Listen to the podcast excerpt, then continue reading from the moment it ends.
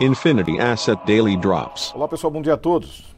Mercado financeiro ontem, obviamente, todas as atenções voltadas ao CPI nos Estados Unidos, que veio acima das expectativas, 0,6% com 0,7% no núcleo, dado que no índice cheio houve uma queda de gasolina, impressionante para o período, difícil até mensurar isso, mas isso mostra que os Estados Unidos está passando por um processo inflacionário que está acima daquilo que o americano está acostumado. Aqui no Brasil, 0,93 de IPCA, o brasileiro tira de letra, mas o americano com 0,6% de CPI é complicado.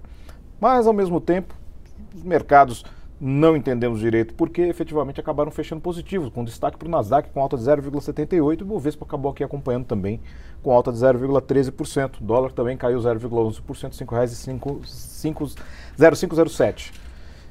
Por que, que o mercado subiu nesse sentido? Difícil entender exatamente porque, se há inflação nos Estados Unidos, há a possibilidade de retirada dos estímulos, há a possibilidade de normalização da taxa de juros, há a possibilidade de tapering.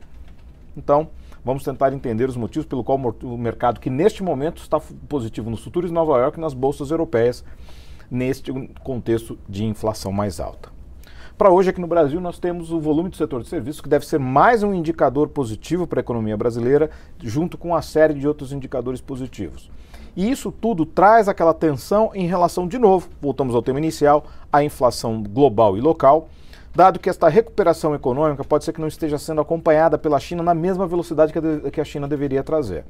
Há sim sinais de que a cadeia de suprimento começa a ser reajustada, aquela quebra importante que aconteceu no passado, mas ao mesmo tempo isso não tem acontecido na velocidade necessária para a recuperação de países como o Brasil, Estados Unidos e Europa, que agora vai entrar num verão considerado quente e vai ter uma demanda bastante elevada, em especial por bens e serviços.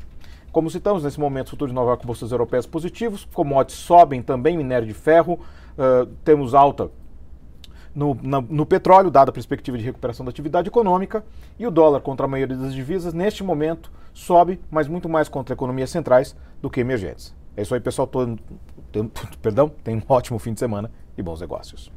Infinity Asset Daily Drops.